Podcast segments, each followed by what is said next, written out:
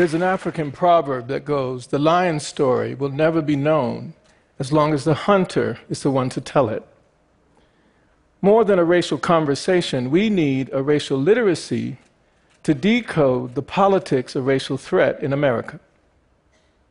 Key to this literacy is a forgotten truth that the more that we understand that our cultural differences represent the power to heal the centuries of racial discrimination, dehumanization, and illness. Both of my parents were African American. My father was born in southern Delaware, my mother in North Philadelphia, and these two places are as different from each other as East is from West, as New York City is from Montgomery, Alabama. My father's way of dealing with racial conflict was to have my brother Brian, my sister Christy, and I in church what seemed like 24 hours a day, seven days a week. If anybody bothered us because of the color of our skin, he believed that you should pray for them, knowing that God would get them back in the end. You could say that his racial coping approach was spiritual for later on, one day, like Martin Luther King. My mother's coping approach was a little different. She was, uh, you could say, more relational. Uh, right now, like in your face, right now. More like Malcolm X. She was raised from neighborhoods in which there was racial violence and segregation, where she was chased out of neighborhoods and she exacted violence to chase others out of hers. When she came to southern Delaware, she thought she had come to a foreign country.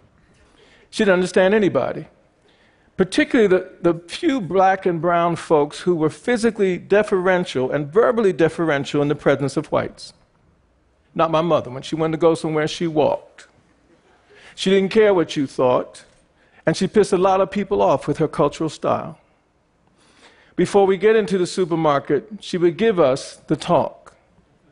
Don't ask for nothing, don't touch nothing. Do you understand what I'm saying to you? I don't care if all the other children are climbing the walls. They're not my children. Do you understand what I'm saying to you? In three part harmony. Yes, Mom. Before we'd get into the supermarket, that talk was all we needed. Now, now my, how many of you ever got that talk? How many of you ever give that talk? How many of you ever give that talk today? My mother didn't give us the talk because she was worried about money or reputation or us misbehaving. We never misbehaved. We're too scared. We were in church 24 hours a day, seven days a week. She gave us that talk to remind us that some people in the world would interpret us as misbehaving just by being black. Not every parent has to worry about their children being misjudged because of the color of their skin just by breathing. So we get into the supermarket, and people look at us, stare at us as if we just stole something.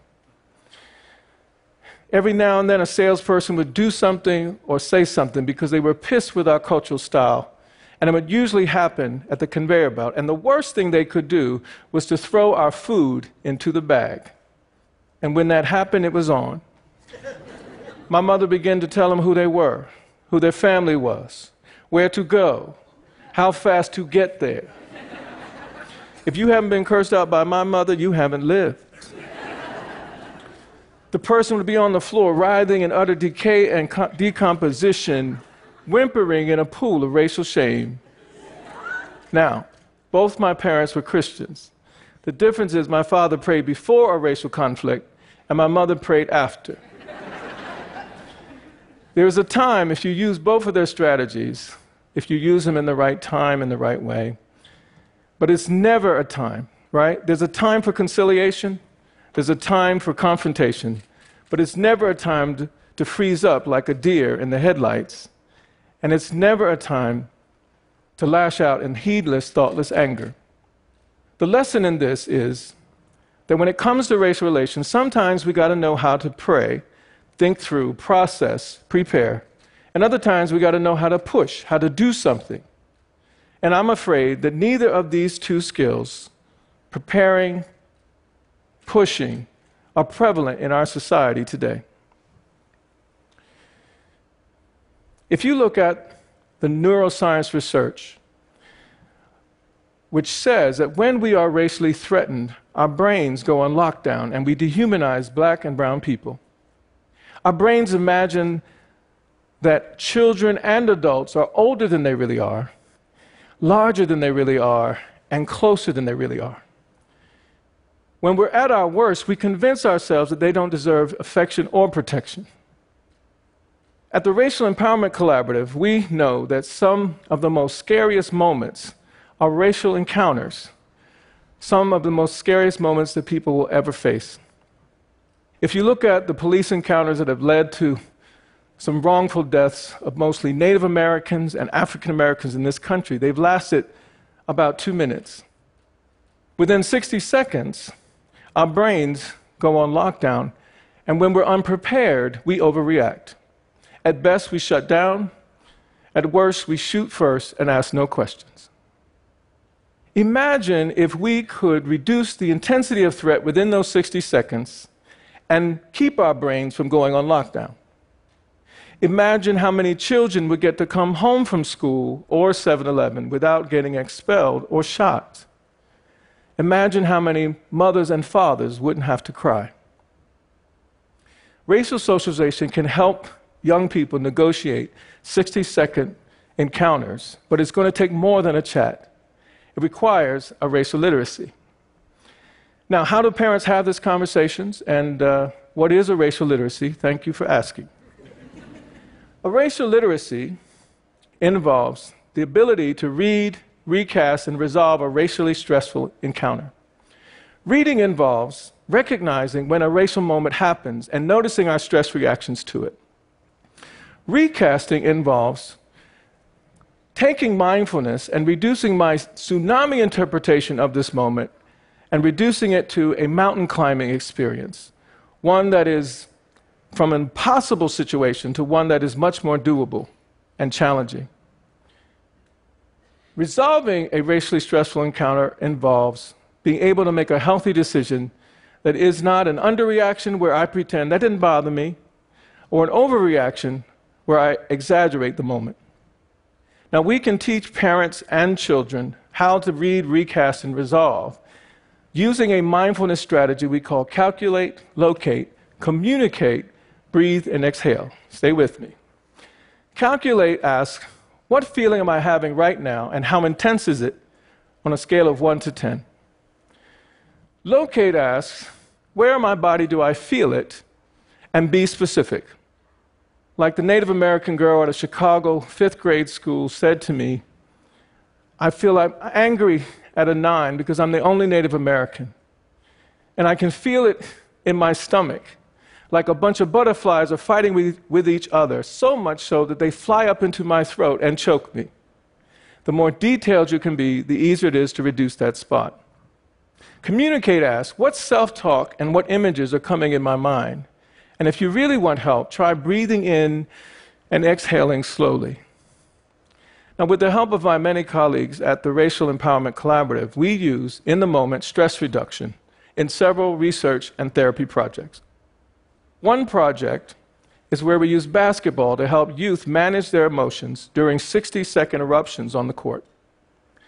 Another project, with, my, with the help of my colleagues Loretta and John Jemmott, we leverage the cultural style of African American barbershops, where we train black barbers to be health educators in two areas one, to safely reduce the sexual risk in their partner relationships, and the other, to stop retaliation violence. The cool part is the barbers use their cultural style to deliver this health education to 18 to 24 year old men while they're cutting their hair. Another project is where we teach teachers how to read, recast, and resolve stressful moments in the classroom. And a final project in which we teach parents and students and their children separately to understand their racial traumas before we bring them together to problem solve daily microaggressions. Now, racially literate conversations with our children can be healing, but it takes practice. And I know some of you are saying, practice? Practice? We're talking about practice? Yes, we are talking about practice. I have two sons. My oldest, Brian, is 26, and my youngest, Julian, is 12. And we do not have time to talk about how that happened. but when I think of them, they are still babies to me, and I worry every day that the world will misjudge them. In, in August of 2013, Julian, who was eight at the time, and I were folding laundry, which in and of itself is such a rare occurrence. I should have known something strange was going to happen. On the TV were Trayvon Martin's parents, and they were crying because of the acquittal of George Zimmerman. And Julian was glued to the TV. He had a thousand questions, and I was not prepared. He wanted to know why. Why would a grown man stalk and hunt down and kill an unarmed 17 year old boy. And I did not know what to say. The best thing that could come out of my mouth was Julian. Sometimes in this world, there are people who look down on black and brown people and do not treat them, and children too, do not treat them as human. He interpreted the whole situation as sad. It's sad we don't care, you're not our kind. Yes. It's like we're we're we're we're better than you, and yes. there's nothing you can do about that. And if you scare me or something like that, I will shoot you because I'm scared of you. Exactly. Um, but it, if somebody's it's not the same for everyone else. It's, it's not, not always the same. No, you yeah, gotta because be careful. Yeah, because people can disrespect you. Exactly. And, I'm gonna uh, think that you're. Uh, you don't you don't look you don't look like you're it's like they're saying that you don't look right uh, so i guess i have the right to disrespect you. Yeah and that's what we call and this we call that racism. And we call that racism Julian yes some people other people can wear a hoodie and nothing happens to them but you and Trayvon might. And that's why that's why daddy that's wants why you wants to be safe. safe and that's why so you mean like when when you said other people, you mean like if if Trayvon was a white, um, that he wouldn't be disrespected like. Yes, Julian. Daddy meant white people when I said other people. All right. So there was a way in which I was so awkward in the beginning, but once I started getting my rhythm and my groove, I started talking about stereotypes and uh, issues of discrimination. And just when I was getting my groove on, Julian interrupted me dangerous or you're a criminal because you're black and you're a child or a boy, that is wrong. It doesn't matter who does it. And Dad, I need to stop you there. What? So remember when we were so he interrupts me to tell me a story about when he was racially threatened at a swimming pool with a friend by two grown white men, which his mother confirmed. And I felt happy that he was able to talk about it, felt like he was getting it. We moved from the sadness of Trayvon's parents and started talking about George Zimmerman's parents, which I read in a magazine, condoned the stalking of Trayvon, and Julian's reaction to me was priceless. It made me feel like he was getting yeah. it. What did they say about him? Well, I think they basically felt that he was justified to to, to follow. And what stalk. the? Yeah, I think that's wrong. I think that's. That's when it. So they're saying he has the right to follow a black kid, get in a fight with him, and shoot him. As Julian was getting it, I started to lose it. Because in my mind's eye, I was thinking, what if my Julian or Brian was Trayvon? I calculated my anger at a 10. I found located my right leg was shaking uncontrollably like I was running. And in my mind's eye, I could see somebody chasing Julian, and I was chasing them. And the only thing that could come out of my mouth was if anybody tries to bother my child, if anybody tries to bother my child, mm-mm-mm. What will happen? Well, they better run. Because what? I'm gonna get them. See? I'm gonna get them. Really? Oh yeah. Well, then they're gonna get you because they might have weapons. Well, you know what? I'm gonna call police too, like I should. But I feel like I want to get them.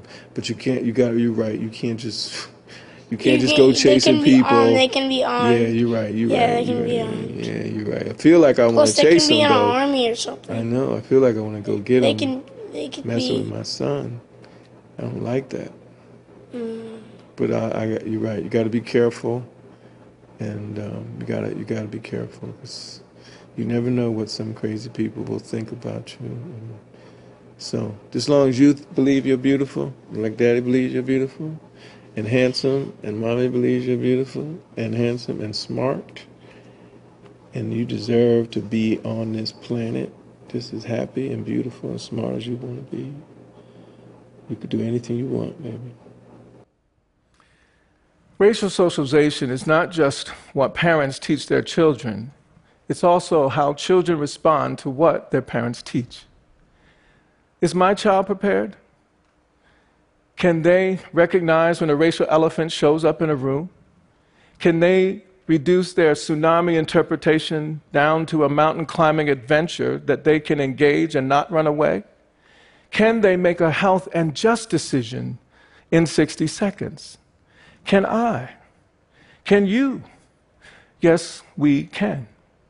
We can build healthier relationships around race if we learn to calculate, locate, communicate, breathe, and exhale in the, most, in the middle of our most threatening moments when we come face to face with our lesser selves. If you take the centuries of racial rage that boils up in all of our bodies, minds, and souls, and anything that affects our bodies, minds, and souls affects our health, we could probably use gun control for our hearts. I just want what all parents want for their children when we're not around affection and protection. When police and teachers see my children, I want them to imagine their own. Because I believe if you see our children as your children, you won't shoot them. With racial literacy and, yes, practice, we can decode the racial trauma from our stories, and our healing will come in the telling. But we must always, we must never forget that our cultural differences are full of affection and protection. And remember always that the lion's story will never be known as long as the hunter is the one to tell it. Thank you very much.